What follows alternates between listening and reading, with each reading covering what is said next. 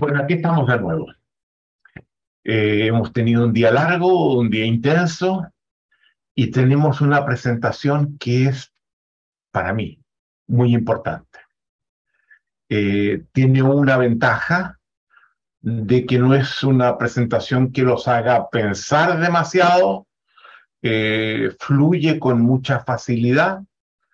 entonces pónganse cómodos y y escuchen, sí les pido que por favor tengan todos un papel y lápiz para escribir, que yo les voy a pedir en un cierto momento que, escriban.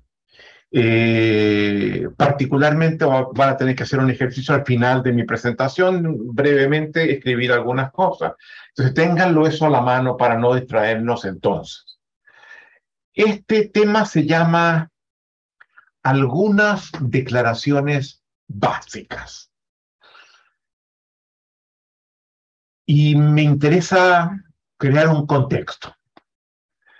Como vimos ayer, esta propuesta, la ontología del lenguaje, que conduce al coaching ontológico, tiene diversas filiaciones. Por un lado, se apoya muy fuertemente en los desarrollos que en la segunda mitad del siglo pasado se hizo con la emergencia de esa rama de la filosofía que es la filosofía del lenguaje, donde hablamos ayer de Wittgenstein y de Austin.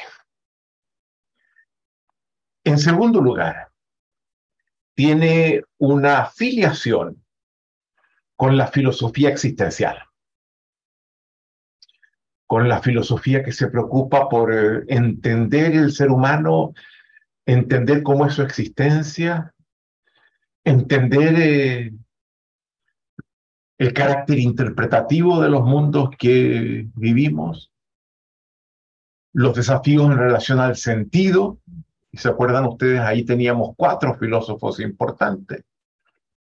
Heidegger, que desarrolla una filosofía en torno a la noción de ontología. Gadamer, discípulo de Heidegger, que es un destacado representante de la hermenéutica, la rama de la filosofía que se preocupa por entender los fenómenos interpretativos. Martin Buber, que insiste en la idea de que somos seres dialógicos, conversacionales, y nos plantea la posibilidad de entender tres tipos de conversaciones que es pertinente evaluar y Derrida. Ya Derrida muere en el siglo en el siglo XXI comienzos, pero eh, buena parte de su obra la escribe a fines del siglo XX. Y la tercera afiliación filosófica es el pragmatismo filosófico, que busca siempre que aquellas, aquellos desarrollos conceptuales y teóricos hagan una diferencia en la práctica, en la vida. Y me interesa que tengamos eso claro, porque esta presentación junta estas tres filiaciones. En primer lugar, toma las distinciones que provienen de la filosofía del lenguaje, y muy especialmente la distinción de declaración que ustedes acaban de verla con Alicia y procura llevarla al dominio existencial. Toma una distinción de la filosofía del lenguaje y la lleva al dominio de la filosofía existencial, de la existencia humana.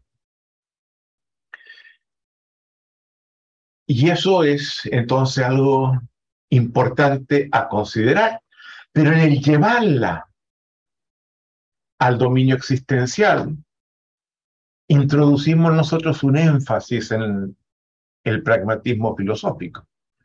Y los invitamos, los desafiamos a tomar acciones frente a lo que vamos a, a estar hablando y producir resultados de forma tal que esa distinción lingüística pasada por el dominio existencial haga una diferencia en sus vidas. Entonces van, a ver ustedes cómo se hilvanan estos tres eh, cuerdas o hilos que hablan de las tres filiaciones filosóficas de la propuesta. Hay otro alcance que yo creo que es pertinente hacer. Wittgenstein, particularmente, una de las distinciones que hace cuando habla del lenguaje, nos insiste que el lenguaje sirve para argumentar, o si quieren ustedes, para demostrar ciertas ideas.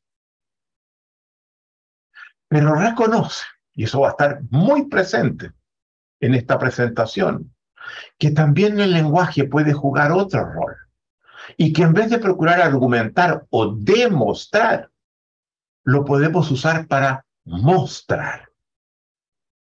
Donde salimos del dominio propiamente cognoscitivo y entramos a un dominio donde vemos en experiencias aquello de lo que de alguna forma ya se habló. Nosotros desarrollamos en nuestros programas una pedagogía que yo llamo la pedagogía de Santo Tomás el Apóstol. Santo Tomás aparece en el Evangelio de Juan. Y allí Juan como que tiene una mirada crítica de Tomás. Eh, los que no lo han leído, les cuento brevemente, crucifican a Jesús. Jesús, una vez crucificado, se aparece algunas veces inmediatamente después que ya está muerto y enterrado. La primera frente a María Magdalena, personaje muy importante en el Nuevo Testamento y que la iglesia con el tiempo tiende a tergiversar y a darle un papel menor. Eh, en los evangelios gnósticos, por ejemplo, del siglo III. María Magdalena adquiere un papel que es casi más importante al de los apóstoles. Es eh, una compañía permanente que tiene Jesús e incluso algunos apóstoles le dicen, ¿por qué la quieres más a ella que a nosotros? En estos evangelios de los gnósticos, que luego el eh, concilio de Nicea declara que son heréticos. Pero eso ya estamos hablando más de tres siglos después de la muerte de Jesús. Entonces, Primera aparición a María Magdalena, segunda aparición a María Magdalena y a María la Virgen, la madre de Jesús.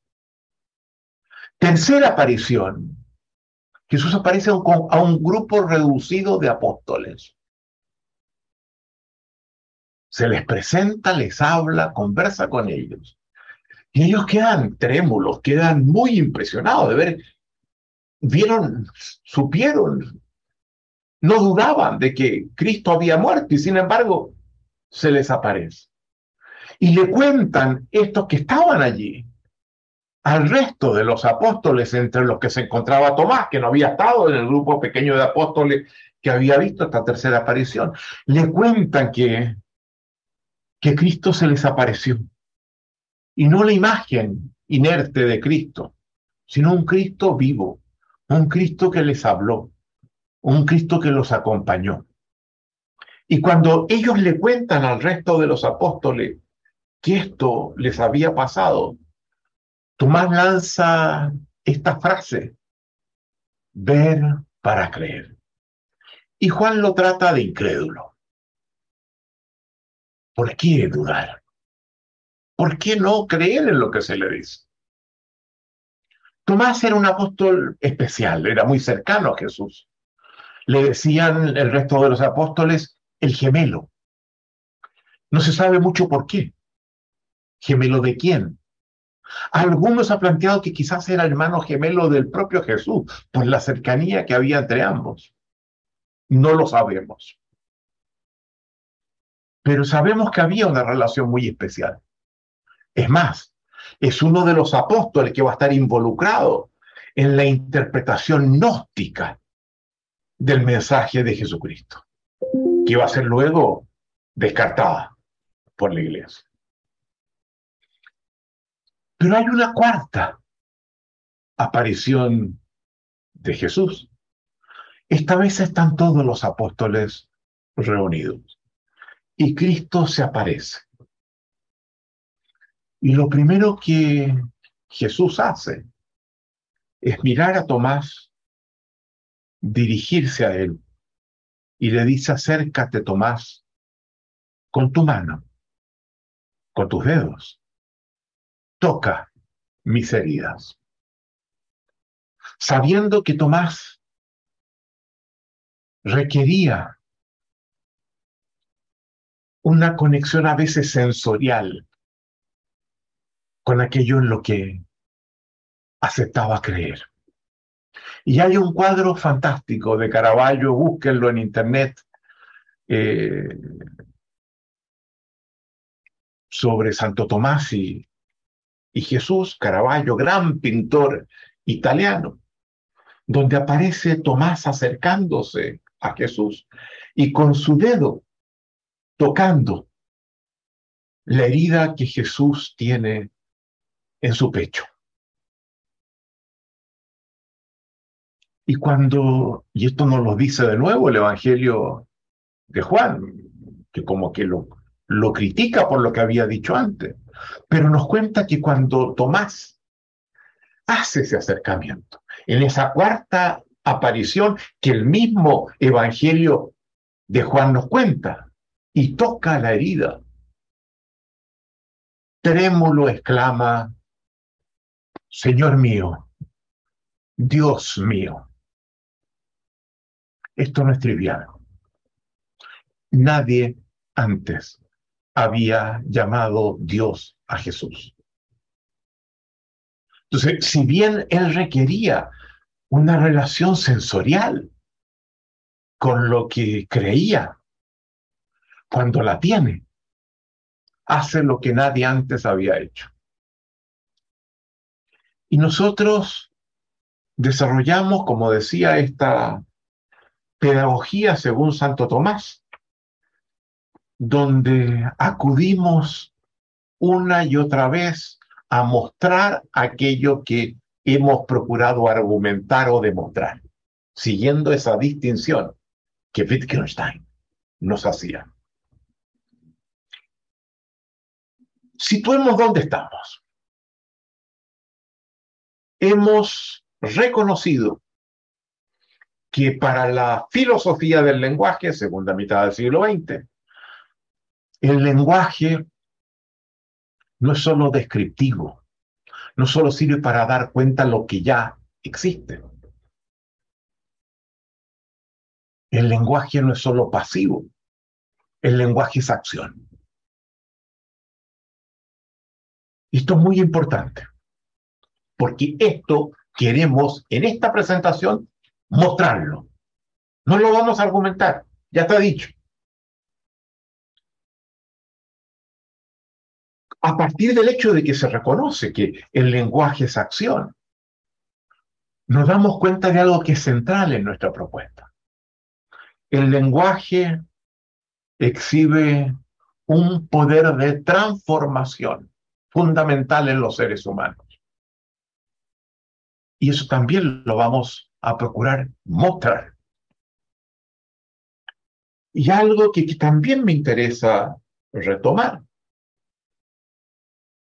Más allá de que el lenguaje es acción, más allá de que el lenguaje transforma y nos transforma, es el hecho de que el lenguaje nos constituye. Que somos el resultado de cómo nos comportamos, cómo actuamos en el lenguaje. Eso también queremos verlo. Alicia les hablaba que cuando examinamos los actos del habla, los actos del lenguaje, la primera distinción que es importante hacer es entre afirmaciones y declaraciones. Ya lo vemos en uno de los mapas de ruta que, que les presentamos. La primera, afirmación y declaración. Las afirmaciones dan cuenta de lo que percibimos. Las declaraciones inciden en constituir el mundo y son herramientas fundamentales, acciones fundamentales de nuestra existencia. ¿Verdad? Esa es la diferencia básica. En las afirmaciones, el lenguaje sigue a la palabra.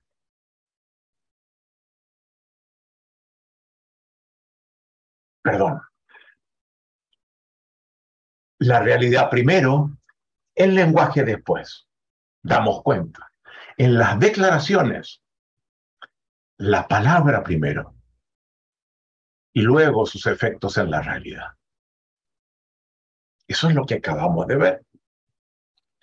Y Alicia nos planteaba cuando nos mostraba el fenómeno de las declaraciones, que para emitir eh, ciertas declaraciones tenemos que estar, eh, se nos tiene que conferir alguna autoridad. Que yo no puedo andar por la calle diciéndole a la gente los casos, marido y mujer, te despido a ti, te despido, estás sin trabajo. Si no tengo autoridad, esa esas cosas que digo, que son iguales a las que puede decir otro, pero que tiene autoridad, no tiene efecto alguno. No genera realidades diferentes. ¿Verdad? La autoridad es un criterio importante en las declaraciones. Pero hay varias declaraciones para, los para las cuales todo ser humano, por el solo hecho de serlo, tiene autoridad para hacerla y de acuerdo a cómo se comporte en torno a ella, define sus relaciones, su mundo y lo que es más importante, su vida y su forma de ser. No requerimos de una autoridad especial para ejercerla y constatar el poder que tienen en producir resultados importantísimos en nuestra existencia. Y hemos escogido 10 de estas declaraciones que llamamos básicas, que no requieren una autoridad especial, para presentárselas a ustedes. 10 de las que vamos a estar hablando. Y yo se las voy a ir presentando, les voy a ir hablando sobre cada una de ellas. Y ustedes al escucharla es posible que quieran tomar algunas notas. Es posible que quieran decir, vaya, aquí tengo una acción pendiente y lo escriban. Tengo que utilizar esta declaración con tal persona. Esto es muy importante, dado lo que estoy entendiendo ahora. Y vayan tomando esas notas y apuntando esas acciones que la presentación que voy a hacer les va a sugerir.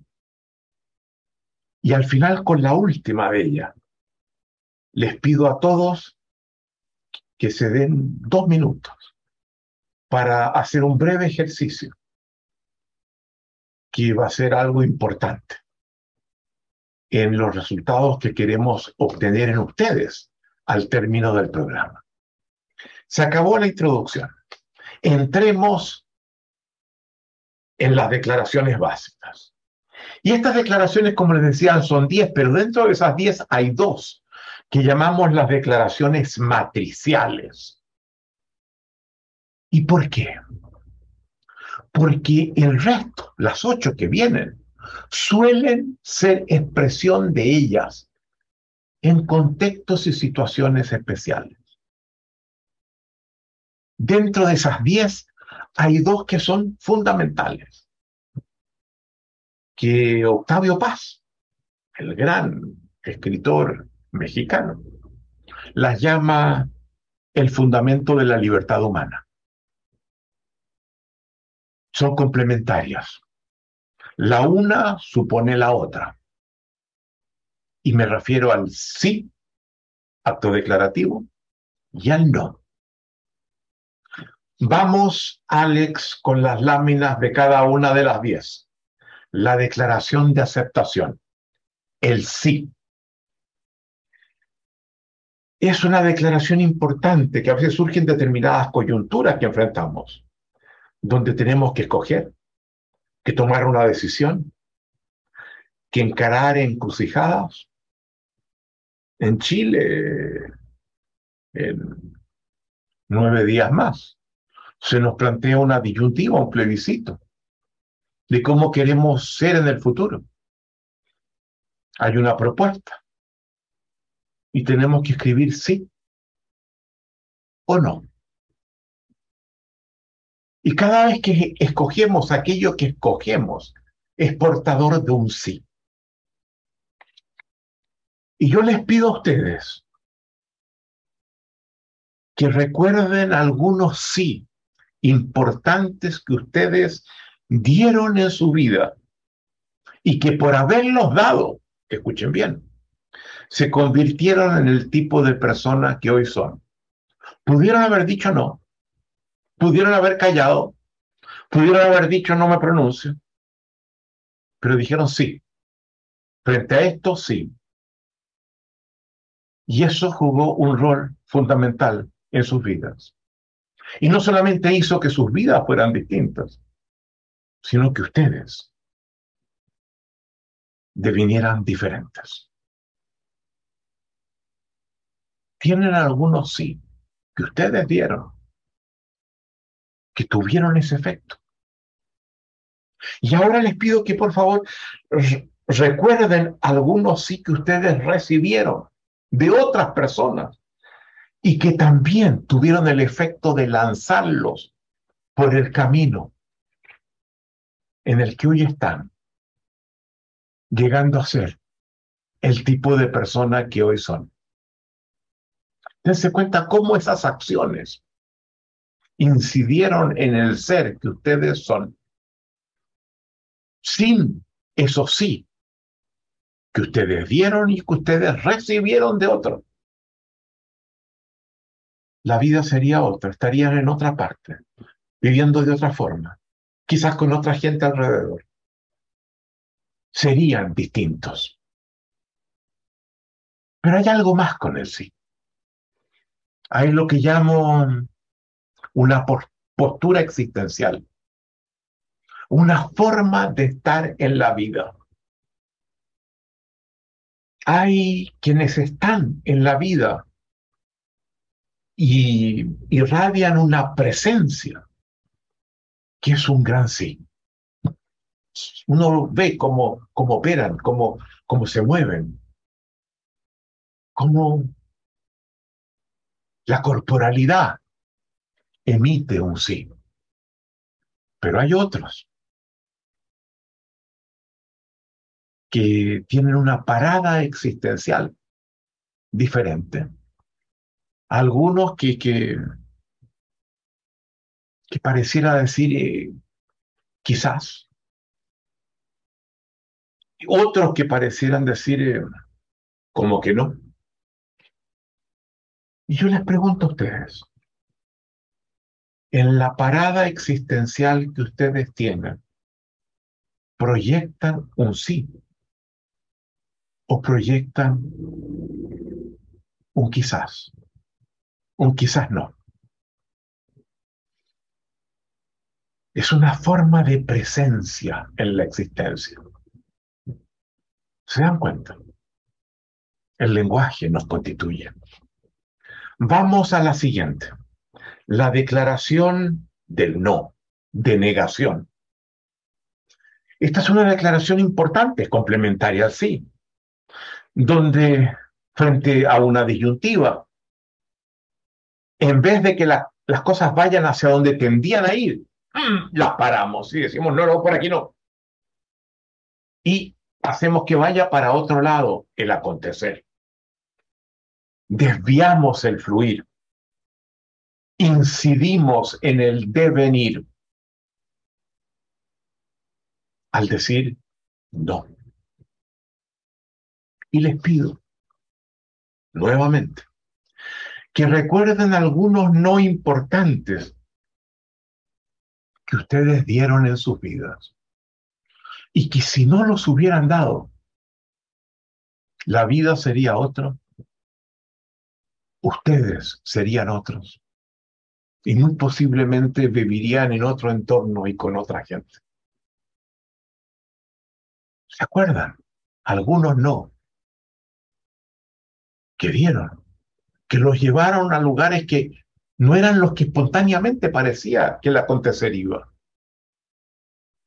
Les pido ahora que piensen en algunos no que no vieron y que hoy lamentan no haberlos dado. Se les presentó una situación, pudieron haber dicho no y dejaron que pasara. Y hoy día lo lamentan.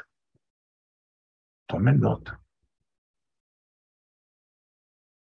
Y por último, les pido que recuerden algunos no importantes recibidos de otros.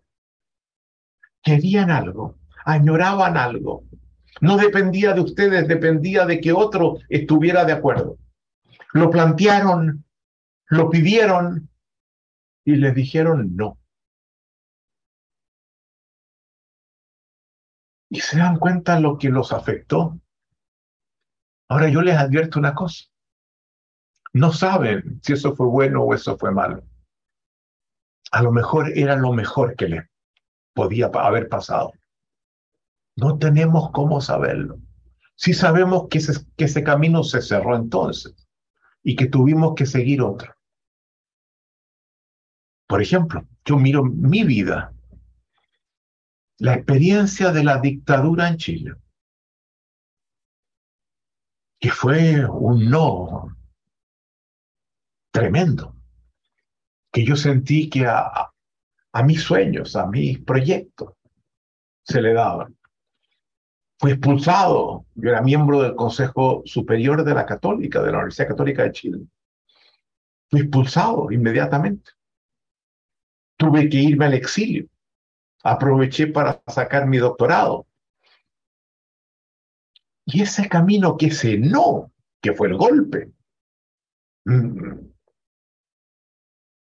que se cerró por completo, me trae hoy donde hago lo que hago y donde no habría estado si eso no hubiese acontecido.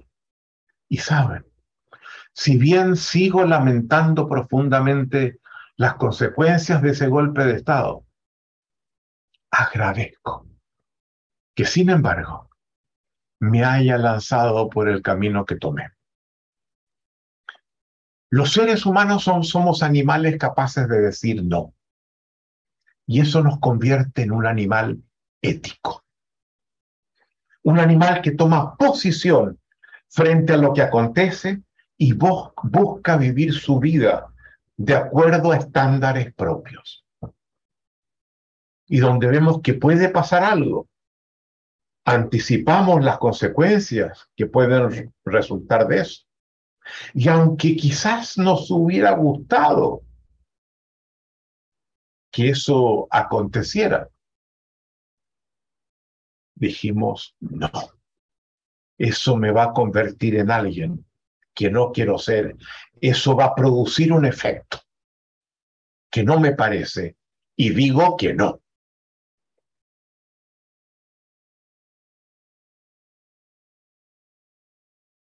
un no frente a lo que otro está haciendo, un no frente a mí mismo, a mis impulsos, a mis deseos.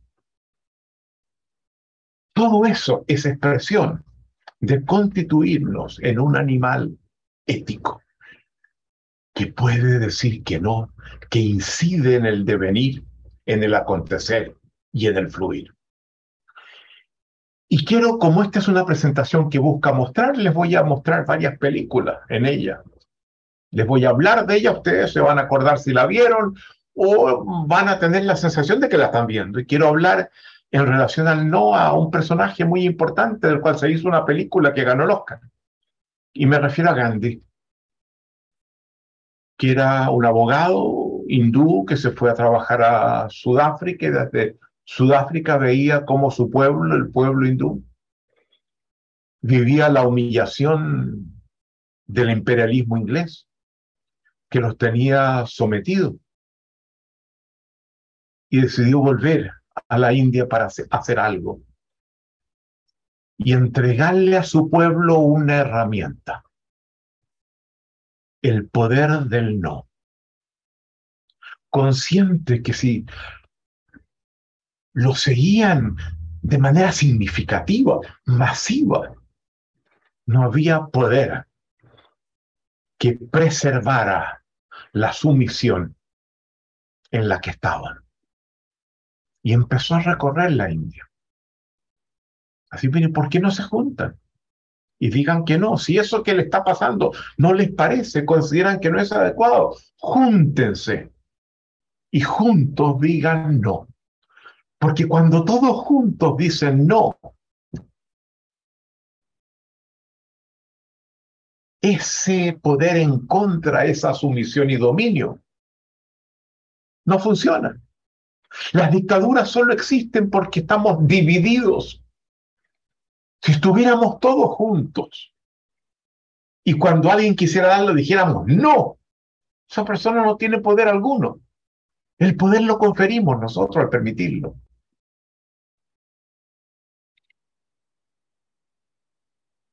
Y le informan al gobernador del gobierno de su majestad británica que hay un provocador que le está enseñando a la gente que diga que no, cosas que antes aceptaban. Y él dice, pero ¿cómo es posible? Por tanto, hay órdenes mías que, que, no cumplen. No, no, le, le, enseña que no, ¿y qué vamos a hacer? Todos juntos dicen no. Ah, no, eso no lo vamos a permitir. Donde esté, tráiganmelo para acá, lo vamos a juzgar. Porque eso es inaceptable compromete el propio imperio de su majestad británica. Y lo toman preso, lo llevan, no sé si a cuál ciudad, y sale en la prensa que Gandhi, que ya se empezaba a hablar en la prensa de él, apareció en tal parte, en tal otra, había sido tomado preso y iba a ser juzgado.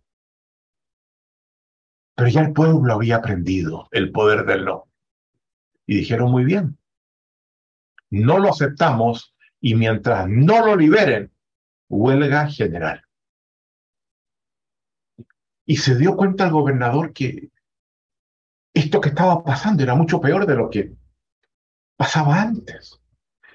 Y habla con el juez y le dice, mira, arréglalo, pero tienes que soltarlo, no podemos tener a la India en huelga general porque requerimos como imperio de, lo que nos provee la India. Y llevan a Gandhi al juicio y el juez le dice, lo vemos en la película, se da cuenta la seriedad de lo que usted ha hecho, señor Gandhi. Esto es muy serio. Esto compromete el poder de su majestad británica. Pero sabe, Su Majestad Británica es benévola y por ser la primera vez que se lo advertimos así, lo vamos a absolver. Así que puede tomar sus cosas y queda en libertad. Y Gandhi se levanta y le dice, con todo respeto, Su Señoría,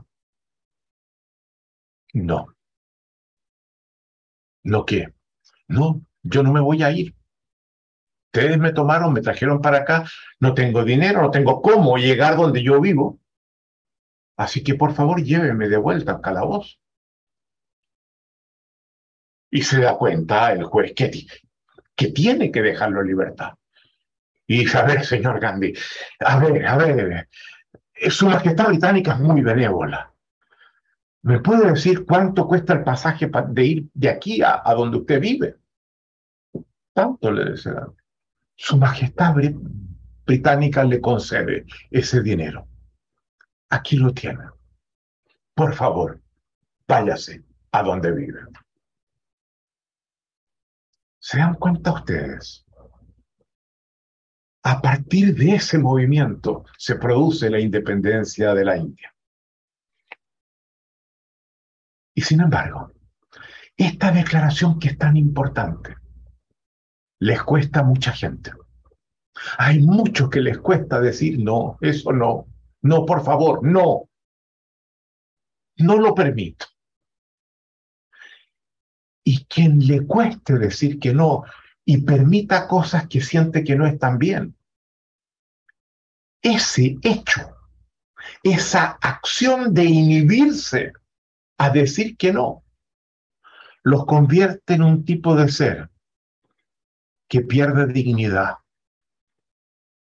que compromete su dignidad, que le confiere más poder a la voluntad de los demás que a la propia. Que aceptamos situaciones que están por debajo de nuestros estándares éticos. Y yo les pregunto a ustedes, ¿a algunos de ustedes les cuesta decir que no a ciertas personas bajo ciertas situaciones? ¿No creen que quizás sea el momento de comenzar a intentarlo? Muchas veces esa inhibición a decir que no tiene que ver con el miedo. De que qué me va a pasar, qué me va a hacer dado el poder que tiene sobre mí. Sobre el miedo vamos a estar hablando el sábado de la semana próxima. Entonces puede que haya algo de miedo. Y si es así, hay que buscar la forma de disolver ese miedo y de recuperar el poder del no.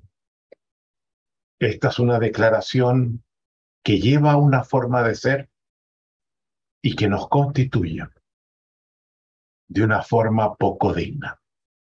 Vamos a la tercera, Alex. La declaración de ignorancia no sé. Es una modalidad del no. ¿Se dan cuenta ustedes? El no sé es una declaración muy importante porque al decir no sé, nos colocamos en el umbral de los procesos de aprendizaje. Quien no declara no sé, restringe sus posibilidades de aprender. Quien esconde que no sé, se queda con los desempeños insuficientes que está exhibiendo. No aprende, no crece, no se trasciende a sí mismo, no se supera. Y quiero trabajar un poquito con esto, del no sé. Lo que los seres humanos sabemos es siempre finito. Capaz que lo haya dicho Alicia ayer. Lo que no sabemos es siempre infinito. Por lo tanto, lo que sabemos, si lo comparamos con lo que no sabemos, nos lleva a concluir que todos somos siempre, insisto, todos infinitamente ignorantes. Y me avergüenza decirlo. hay algo que se llama la paradoja del conocimiento. Se ha estudiado en filosofía de la ciencia. Se pensó en un tiempo que mientras más yo aprendo, mientras más descubro, mientras más el conocimiento avanza, restringo el espacio de la ignorancia. Pero se ha descubierto que paradójicamente, mientras más conozco, más grande veo que es lo que no sé. Más ignorante me reconozco. Porque subo con mis competencias a una colina donde el terreno de mi ignorancia se percibe con mayor claridad. Hay un hecho del que se ha hablado mucho, que sin duda lo conocen. En la época de los griegos, en la época clásica, siglo V, hay un ateniense que va al oráculo de Delfos y, hace, y le hace a la pitonisa una pregunta. ¿Cuál es el hombre más sabio de toda Grecia? Y la pitonisa que siempre decía frases muy enredadas y que no se entendía qué, es lo que quería decir. Esta vez da una frase, una respuesta escueta. Y dice Sócrates, Sócrates, sí, Sócrates, pero si yo conozco a Sócrates y vive en Atenas, donde vivo yo, he estado con él, hemos conversado. Y vuelve a Atenas. Y se encuentra con Sócrates y le dice lo que le ha pasado, que fue al oráculo de Delfos, que preguntó por el hombre más sabio, que la pitonisa respondió de manera insólita, algo inequívoco, Sócrates. Y Sócrates lo mira y le dice, bueno, ya ves tú, hasta la pitonisa se equivoca, porque yo siempre he dicho que solo sé que nada sé. ¿Cómo puedo ser el más sabio? Por eso mismo, por la respuesta que dio, eso lo convertía en el hombre más sabio de toda Grecia.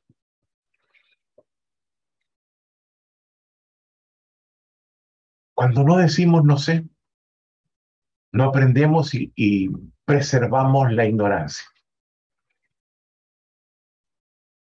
Reconocer que no sé. La declaración de ignorancia nos abre a un crecimiento, al misterio incluso que nos rodea. Nos abre a una escucha más plena, porque dado que opero desde lo que no sé, a lo mejor los demás saben y, algo me dicen que, que me muestra lo que ignoro. El no se muestra las insuficiencias de un presente, heredadas de un pasado, y en la medida que aprendemos, nos lleva a un futuro que posiblemente va a ser mejor. Esa es una forma de ser. El lenguaje nos constituye.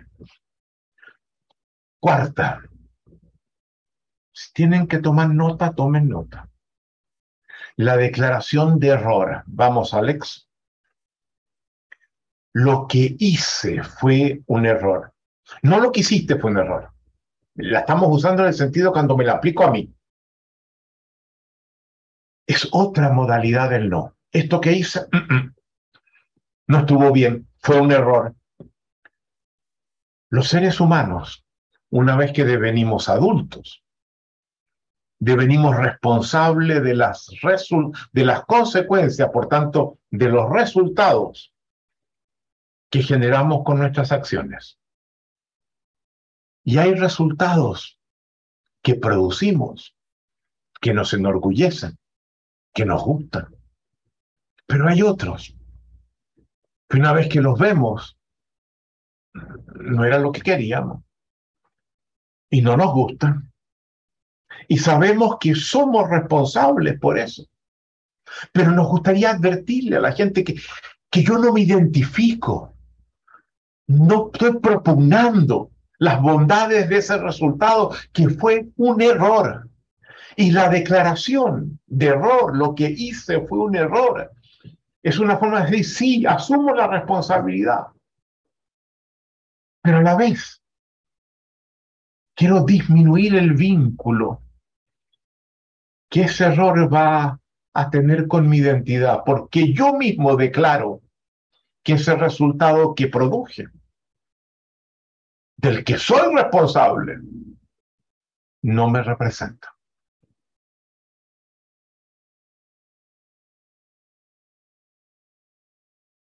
No me satisface. Los seres humanos cometemos errores una y otra vez. Y esta declaración es muy importante porque disuelve en parte esa identidad que parece pegada a un resultado equivocado. Y eventualmente también me sirve para el aprendizaje. Es más, cuando nosotros no declaramos nuestros errores, eso no evita que los demás los vean. Y eso comprometa nuestra identidad igual.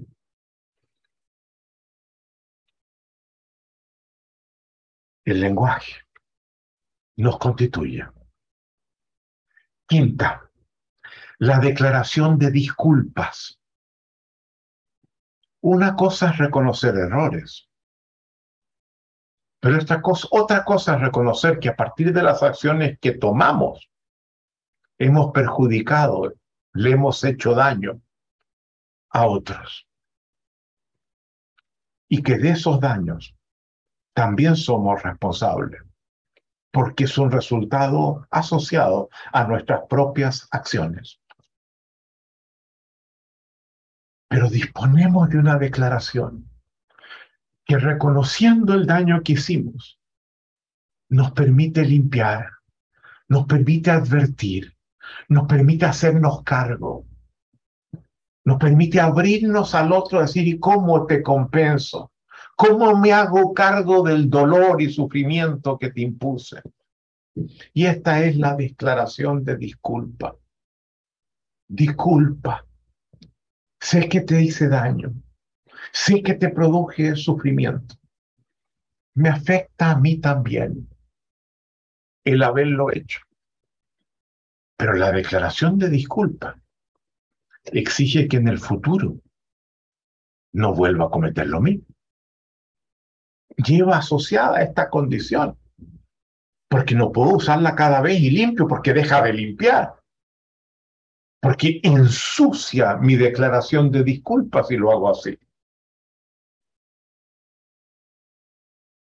Y yo les pregunto a ustedes, piensen bien en las cosas que en el pasado han hecho, en los daños que le han producido a otros. Dijeron disculpa o dieron la espalda y siguieron. Siempre es posible volver atrás. Y frente a algo que hicimos que creemos que estuvo mal y que le hizo daño a otra, cabe usar esta declaración y limpiar. Y quiero darles un ejemplo. En un programa como este, una vez, estábamos trabajando con los docentes del Instituto Tecnológico de Monterrey, con profesores de muy distintos campos. Habían treinta y tantos campos en esa época y tenían además un campo virtual inmenso. Y había una profesora en el campo de Irapuato, María Eugenia, que estuvo en el ABC. Y cuando yo me la encuentro en, la, en el encuentro del medio, a los cinco meses de haber comenzado. Ella me ve y corre y me dice, Rafael, tengo que agradecerte algo, porque en el encuentro último me entregaste algo que fue para mí muy importante. ¿Qué, ¿Qué cosa puede haber sido? Me mostraste el poder de la declaración de disculpa. Cuéntame, le digo yo, ¿por qué fue tan importante para ti? Mira, me dijo yo, yo tenía un novio hace tiempo atrás, tuvimos dos años y tanto juntos y fue una relación bonita, fue una relación buena, pero yo sentí que no era la persona que yo quería como pareja para el resto de mi vida. Y era muy torpe. Y me acuerdo que una vez que vi eso y que tomé la decisión, no, yo no quiero continuar, porque esta no es la relación que, en la que me proyecto, es buena persona, me quiere mucho, pero le dije, sabes, Alejandro, no más, terminemos aquí. Pero ¿cómo? Me sí, sí. No quiero que continuemos y preferiría no seguirte viendo. Y él quedó lívido. ¿Y qué quieres que haga? Bueno, lo que tú quieras, pero no nos sigamos viendo y se fue. Pálido, trémulo. Teníamos amigos en comunes que me dijeron que entró en una depresión, en un sufrimiento inmenso. No lograba entender. Y yo no supe hacerlo distinto. Y he tenido eso que me vuelve. ¿Y cómo hice esto con Alejandro? ¿Y cómo, cómo no supe hacerlo distinto? Y lo que tú me entregaste fue justamente la herramienta que yo necesitaba para hacerme cargo del mal que le había hecho. Y llegué a mi casa, sé que él está casado, él vive no ahora en Irapato, vive en León, no queda muy lejos, está casado, tiene hijos, yo estoy casada, tengo hijos. Busqué en la guía telefónica, di con el número de él, tomé el teléfono, lo llamé y para sorpresa mía, es él el que sale al teléfono, claro. Se reconocía la voz. Y le digo, Alejandro, y hay un silencio al otro lado. Me había dicho aló, por eso que yo sabía que era él. Alejandro, eres tú, ¿verdad? Te pido que no me cortes. Por favor, no me cortes. Esta conversación para mí es muy importante y quizás también lo pueda hacer para ti. Es María Eugenia, ¿verdad? Sí, le dejo decir. Sí sé que eres tú. Quiero solamente que me escuches, Alejandro. Yo sé que, que te hice mucho daño, que te hice sufrir, que hice las cosas muy mal. No sabía hacerlas distinto. Y he estado desde ese momento, porque supe lo que había sufrido, con la culpa de no haberlo hecho diferente y, de haberte herido. Y te llamo para decirte discúlpame. Fui muy torpe y eché a perder una relación que había sido muy, para mí, muy bella. Es eso todo. Y escucha que le dicen al otro lado, eso me lo contaba ella. No me corte, María Eugenia. Por favor, no me corte. Está pasando algo que es muy importante para mí. Desde que eso pasó, he querido olvidarte por todos los medios. Y te confieso que no he podido. Y no te digo que me importes como me importaste entonces. Pero fueron dos años y tanto, y hubo tantas cosas positivas. Y a partir de lo que me estás diciendo, María Eugenia, me estás devolviendo esos dos años y medio que yo he querido olvidar y te lo quiero agradecer. Porque, ¿verdad? Tuvimos cosas muy lindas. Gracias por haber hecho lo que estás haciendo. Ahora sí, María Eugenia. Que estés muy bien. Adiós. Ella me decía, me quité un peso de encima. ¿Se dan cuenta? Y yo les pregunto a ustedes, ¿hay una disculpa pendiente? Claro que tiene que haber. Regístrenla. Tomen el teléfono. Vayan donde la persona. Y puede que ya le digan, no, no quiero ir a ti, no importa. Va a quedar el testimonio de que ustedes fueron y dijeron, discúlpame. Ya eso cambia algo, aunque no les acepte esa disculpa. Y capaz que sí. Y capaz que se las agradezca, como lo hizo Alejandro. El lenguaje nos constituye. Sexto, la declaración de identidad, que se estructura cuando digo yo voy a ser, yo voy a ser eh, un ingeniero, un profesor, un policía, y nos fijamos un futuro, un destino, una carrera, un horizonte, que desde ese momento nos lleva a tomar acciones para llegar donde dijimos que queríamos llegar con esa declaración de identidad. Es una declaración extremadamente importante en la adolescencia, cuando uno está por terminar la escuela secundaria o, o ya la terminó y dice, ¿y ahora qué? ¿En qué me voy a convertir? Y luego solemos dejar de hacerla. Y para nosotros esta es una declaración que sigue siendo válida mientras estemos vivos. Que no hay que hacerla solo entonces, que permanentemente hay que evaluar dónde uno está. Hay que mirar el futuro y fijarse un destino, un horizonte que nos permita del presente en el que vivimos llegar a ser diferentes y mejores. García Márquez, esta vez el gran escritor colombiano, en eh, El amor en los tiempos del cólera nos dice el pasado no lo podemos modificar, no nos es posible borrarlo, pero podemos diseñar futuros que enmienden y en tal sentido corrijan el pasado. Y esta es una de las declaraciones que sin borrar el pasado nos lleva a futuros que hacen del conjunto de nuestra vida un resultado diferente. Les quiero ilustrar lo que les digo con dos cuentos. El primero de un gran santo, de un santo que a mí me conmueve inmensamente, porque es un santo que tomó contacto con el carácter más miserable del alma humana.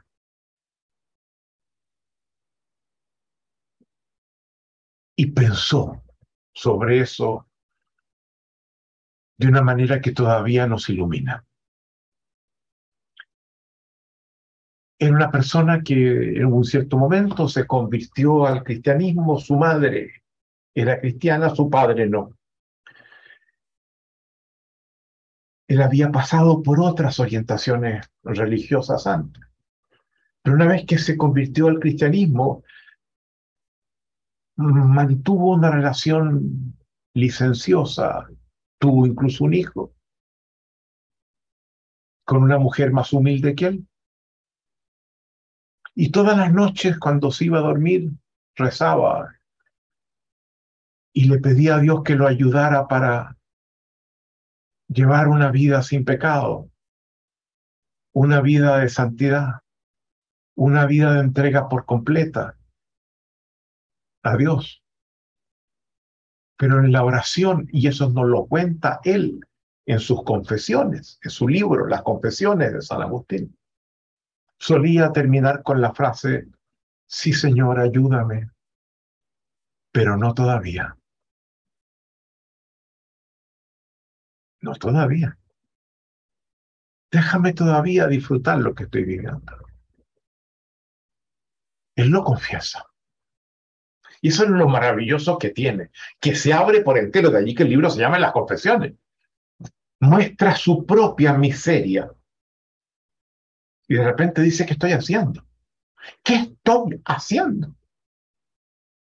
¿Quiero realmente ser una persona que tenga una vida de santidad? Y a partir de ese momento, dice sí, eso es lo que voy a hacer. Y el camino comienza ahora. Y redefine su vida. Termina, termina siendo obispo de Hipona, un gran obispo en el norte de África. Un gran teólogo, un gran pensador. Una persona de la que todavía aprendemos mucho y cuya influencia está en la filosofía existencial. Heidegger se sumerge en San Agustín antes de escribir Ser y Tiempo. Otro cuento.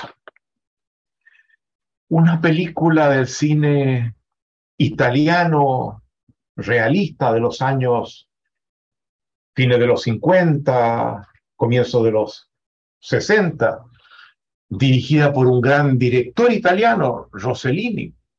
Trabaja un gran actor italiano, Vittorio De Sica que se llamaba El general de la Rovere, y que cuenta la historia de un general de la familia de los Rovere que venían de, del Renacimiento en Florencia. Una gran familia como los Medici, como, como los Cavalli Sforza, como de las grandes familias renacentistas de Florencia. Que en la época del fascismo italiano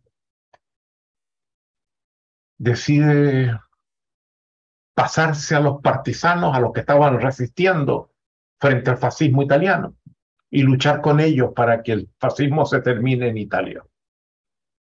Y lo hace y anuncia que se va y deja su mundo entero y entra en la clandestinidad y los partisanos comienzan a ganar y a, tener, a conquistar posesiones, a, lograr una efectividad que no lograban antes.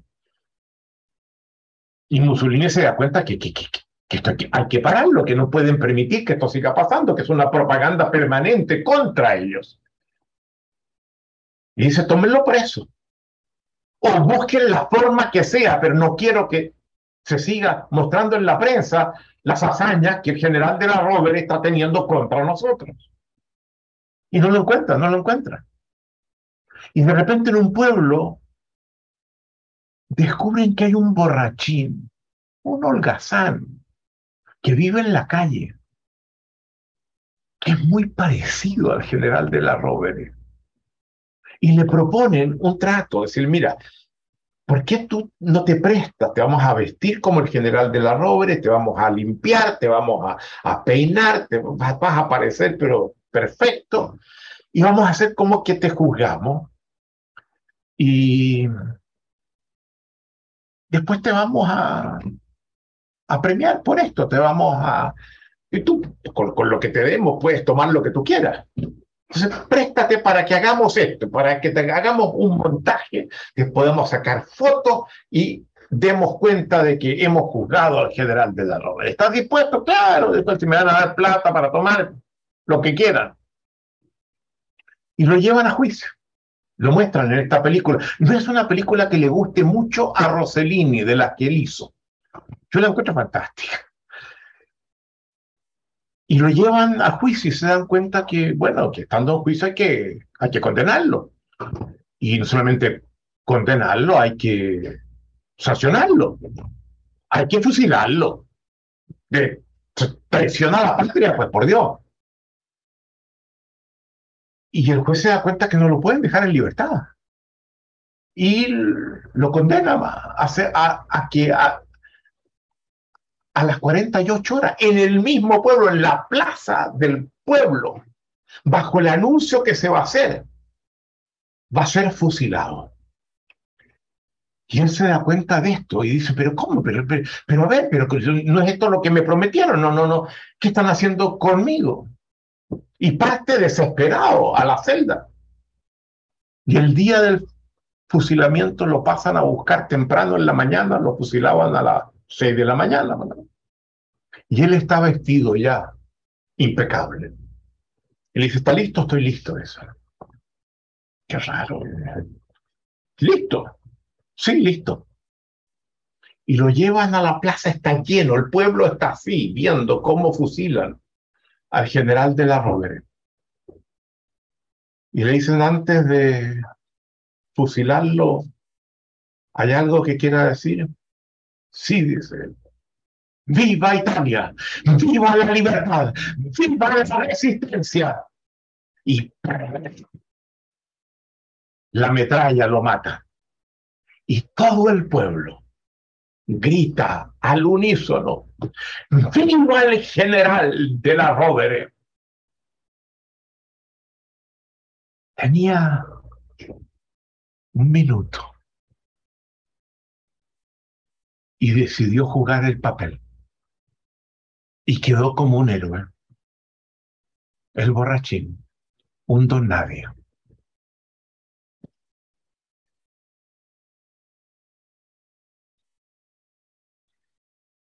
La declaración de identidad nos hace partícipe de nuestro destino.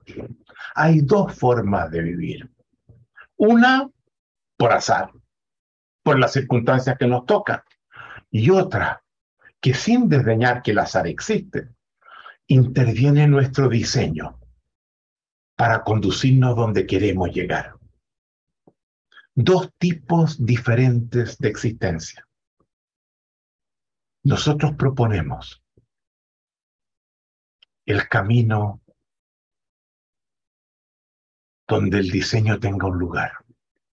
Y yo les pregunto a ustedes, ¿Cuándo fue la última vez que se fijaron un destino? Son hoy quienes quieren ser. Se han, se han resignado a ser como son. ¿Qué falta para que aspiren a más? ¿Qué significa aspirar a más? ¿Hacia dónde? ¿Qué declaración de identidad está pendiente?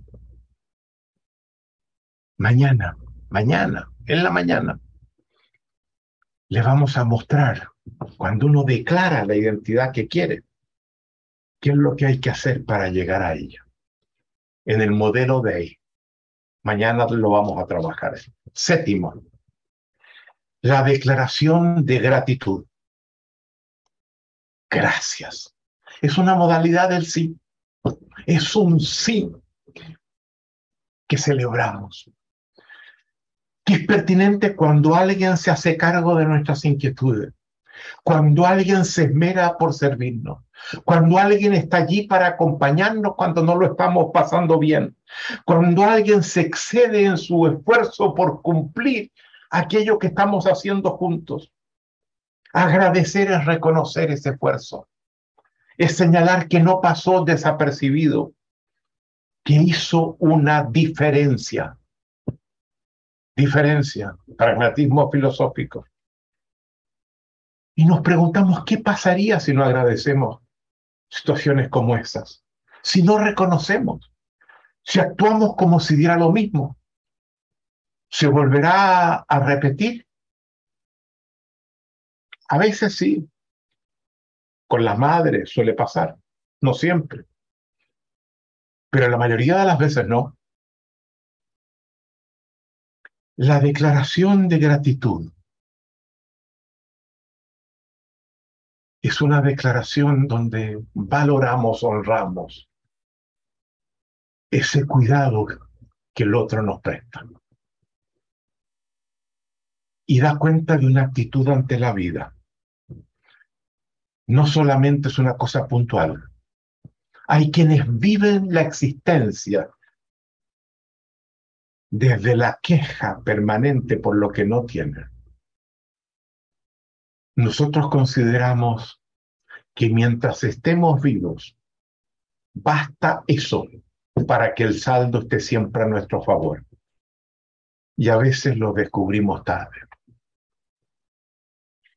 Hay otra película de la que quiero hablar, que esta es una película de Woody Allen. Hannah y sus hermanas posiblemente la vieron, es algo antigua, que muestran una persona que trabaja en un estudio de televisión que es un ser insoportable, maltrata a medio mundo, maltrata a su secretaria, con la gente que está pelea, nada le parece bien, todo lo reclama, nada, lo, nada reconoce como positivo. Y llega un día y comienza maltratando a la secretaria, luego va al estudio, se pelea con la gente que está en el estudio, en el pasillo se encuentra con un par de personas con los que termina discutiendo. Y le advierte a la secretaria, sabe, tengo hora al médico, me hizo unos exámenes, me pidió que pasara a buscarlo, así que voy a ir eh, a buscarlo. Y llega el médico. Y el médico le dice, siéntese. Y dice, no, entrégueme los exámenes, me tengo muchas cosas que hacer. No, no, señor, siéntese. Siéntese. ¿Pasa algo, doctor? Ese es el punto. No sé si pasa algo, pero en los exámenes que le acabamos de hacer hay algunos resultados que me inquietan. Y sabe, no descarto, no es seguro, pero no descarto que a lo mejor tenga un tumor cerebral. Yo, le dice, te ubican a Woody en lo hipocondríaco, que yo, doctor, tengo un tumor cerebral. No, no, no digo que lo tenga. Vamos a hacer nuevos exámenes. Pero está la posibilidad. Pero no puede ser, doctor. No se preocupe. Puede que no sea nada de eso. Puede que no sea nada. Y vemos como Woody Allen sale de la oficina del médico caminando como, como lo hace Woody Allen y con la desesperación que, entre, que, que, que él eh, exhibe. Y llega de nuevo a la oficina, cabizbajo, muy tenso, y la secretaria lo mira y dice, ¿qué le pasa? Y le dice, me ha pasado algo espantoso. Me han dicho que a lo mejor que a lo mejor tengo un tumor cerebral. Yo que en la mañana estaba tan contento, mira cómo estoy ahora. ¿Usted estaba contento en la mañana? Le dices. Sí, sí, pero mucho, muy contento estaba yo en la mañana. Se olvida cómo me trató, le. Se olvida la pelea que, que tuvo en el estudio, de la que todo el mundo quedó hablando. Se olvida la discusión que tuvo en el pasillo y dice que estaba contento en la mañana. Y Woody Allen se queda pensando y le dice, es cierto, estaba contento, pero no lo sabía. ¿Cuántos de ustedes están contentos y pareciera que no lo saben? ¿Qué tiene que pasar para que lo asuman? Y den gracias. El pueblo norteamericano tiene un día, el último jueves de noviembre, donde es el día de acción de gracias, donde es el día más importante en la familia, donde se juntan todos, comen pavo y agradecen estar juntos, lo primero, estar bien, lo segundo, y todo lo que han hecho juntos, y los lazos, los vínculos, los afectos que tienen una vez al año, las familias se juntan a agradecer lo que tienen. ¿Qué acciones de gracia tienen ustedes pendientes? Vamos a la octava, nos quedan tres. La declaración del perdón. Diferenciándola de la, de la disculpa donde yo te pido perdón, decimos, pero ahí estamos usando el, verbo disculpa para separarla de esta. Este, esta cuando yo digo te perdono, me perdono. Que es pertinente cuando alguien nos hizo daño, por ejemplo. Hizo algo que nos dejó muy mal. Y cuando eso pasa, muchas veces sucede que no solamente quedamos con la experiencia de lo que entonces aconteció, sino que quedamos atrapados en ese acontecer en el que sufrimos. Y volvemos a él después, en el tiempo, una y otra vez. Y desarrollamos un resentimiento muy fuerte por la persona que nos hizo aquello y sin darnos cuenta. Y eso lo vamos a trabajar en el próximo encuentro. Devenimos esclavos frente al supuesto victimario que hizo aquella cosa. Él sigue con su vida y nosotros en la noche nos acordamos y sufrimos. Salimos a caminar y nos acordamos y nos descomponemos.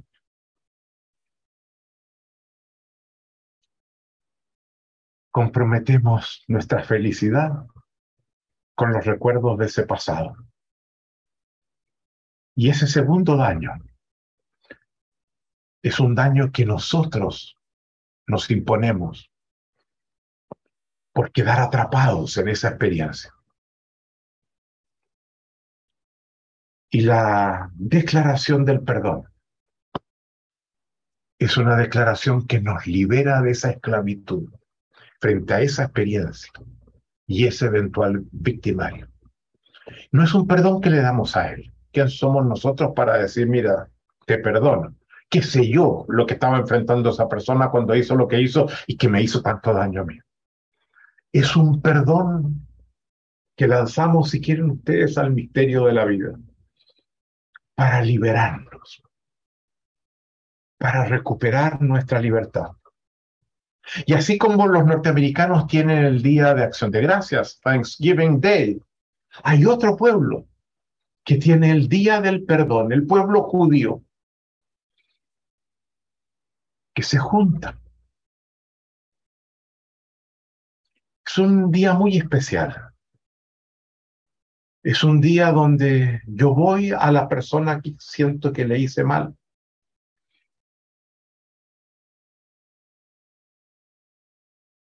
Y lo perdono. Me perdono a mí mismo por haber hecho las cosas que hice. Y habiendo perdonado a otros, y habiéndome perdonado a mí mismo, voy al templo a pedir el perdón de Dios, que solo lo voy a obtener si yo he hecho la tarea de perdonar a otros y perdonarme a mí mismo. ¿Qué perdones tenemos pendientes? que están esperando para tomar las acciones para hacerse cargo, para quitarse el fardo que llevan arriba y para devenir una persona mejor. Novena. Nos quedan dos. La declaración de amor. Cuando me acerco a alguien y le digo, te quiero, te quiero mucho, te amo. Me acuerdo que esta vez otro profesor del Tecnológico de Monterrey, con los que trabajamos 20 años nosotros, que ahora trabaja en el campus de,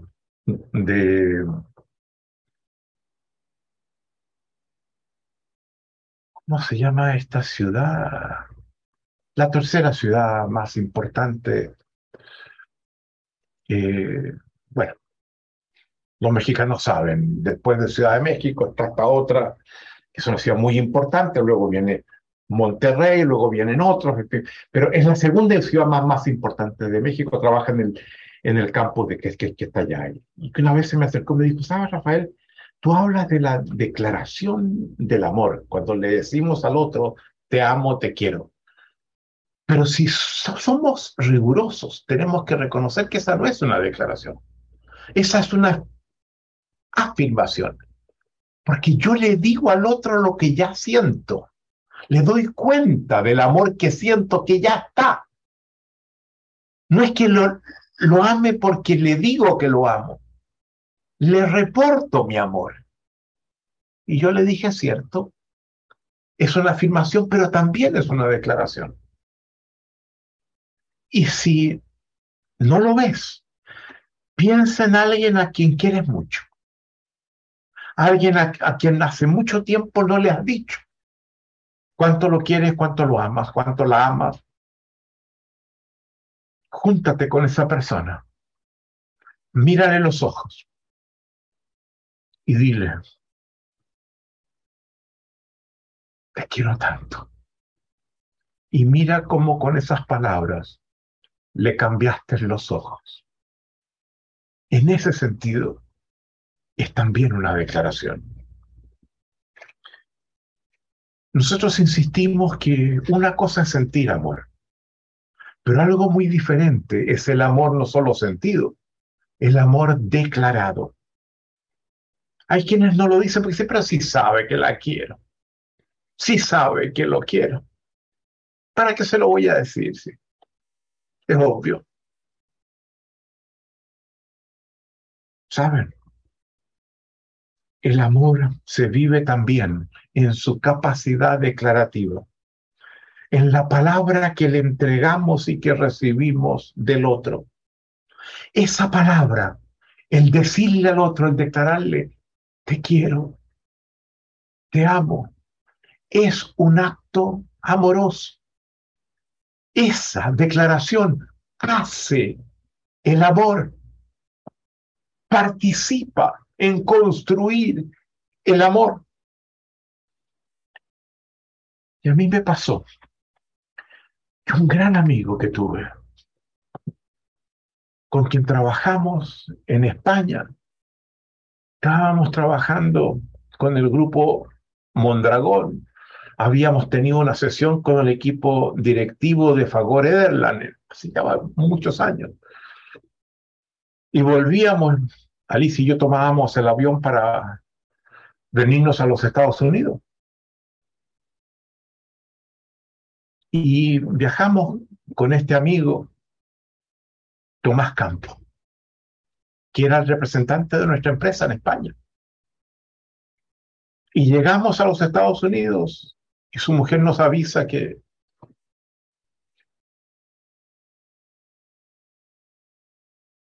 que no llegó a Madrid que se sintió muy mal y que tuvieron que ir al hospital en Burgos,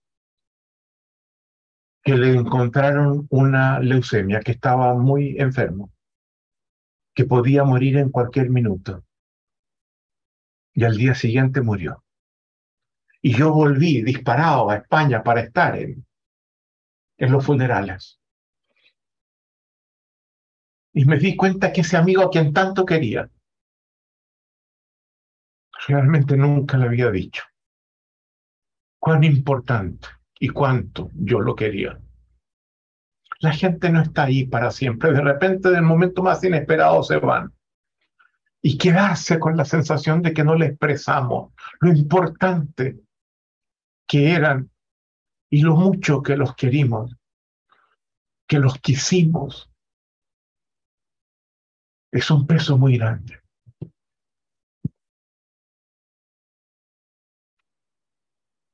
Piensen en la gente que quieren, que tienen alrededor de ustedes y que hace mucho tiempo que no les dicen, te quiero.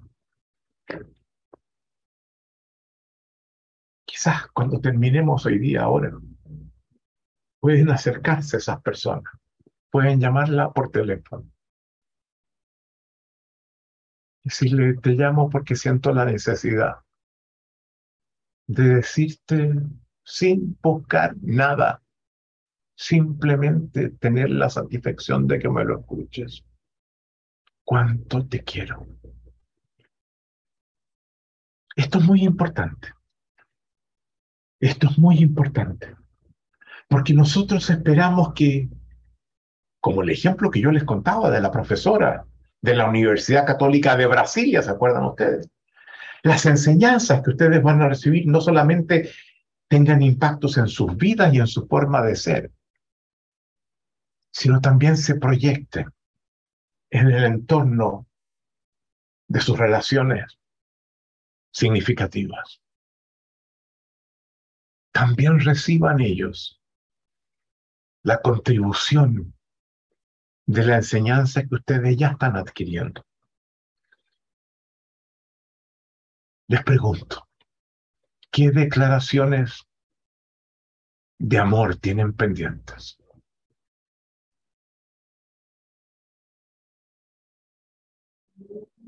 ¿Qué esperan? No cuesta nada. Sale gratis. Pero no solamente importa el amor que le declaramos al otro. Queremos que en este programa ustedes incrementen el amor por ustedes mismos. De forma de hacer crecer la dignidad que tienen, el sentido de valores que se confieren. Esto es muy importante porque quien no se quiere a sí mismo no despierta el respeto y el afecto de los demás como uno quisiera. Si ven que uno no se quiere, ¿qué te voy a querer yo? Te quiero de acuerdo a lo que te quieres tú. Hagan esas acciones. Comiencen hoy, si es posible. Y llegamos a la última, que es muy importante en la práctica del coach, que es la declaración de quiebre. Vamos, Alex. Cuando decimos basta. Es una modalidad del no. Vivimos todos en la transparencia del acontecer, en el fluir del acontecer. Pero el lenguaje nos confiere la capacidad de en ese acontecer fijar un punto de inflexión en ese curso espontáneo de los eventos y decir no más basta, suficiente. Esto no lo sigo aceptando. Es una modalidad del no. Este es un programa que les enseña a no resignarse, a que las cosas sigan siendo como han sido hasta ahora, cuando ustedes consideran que pueden ser mejoradas. Cuando ustedes reconocen que pueden ser distintas de como son ahora. Y eso es lo que la declaración de quiebre procura. Hacer ese punto de inflexión, lo que antes te aceptaba, no más. Y cuando uno dice basta, estar dispuesto también a escuchar al otro. ¿Qué quisieras tú decirme a mí? No más. ¿Por qué no hacemos un esfuerzo por subir la calidad de nuestra convivencia, de nuestra relación? Eso se puede hacer eh, en el mundo personal. Eso se puede hacer en el mundo del trabajo. Hay cosas que no funcionan. Hay muchas cosas que podrían ser mejores y ustedes lo saben, lo conocen. Quien no declara quiebres opta por una vida de segunda clase. Termina por comprometer su dignidad. Y yo quiero que en esta declaración ustedes ya sea en el cuaderno que tienen, ya sea en la hoja de papel que les pedí que tuvieran al lado, hagan dos declaraciones de quiebre. Una en el dominio personal, otra en el dominio laboral. De cosas que se dan cuenta que no están andando bien y que desde ahora en adelante se van a esforzar por corregirlas, por llevarlas a un nivel distinto. Y queremos que de aquí a 10 meses, cuando termine el programa y miren esa página, agradezcan haber estado acá. Porque eso se resolvió. El lenguaje nos constituye. El lenguaje nos lleva a mundos existencias, formas de ser distintas y bien pueden ser mejores. Aprovechemos el poder de transformación que nos entrega y sobre eso vamos a estar también hablando mañana. Muchas gracias, que tengan muy buenas noches. Ha sido un día intenso, sé que están cansados, algunos capaz también algo conmovidos, comprensible pero sin camino al descanso. Se encuentran con alguien a quien quieren y, y que no le han dicho de hace un tiempo que la quieren. Muchas gracias.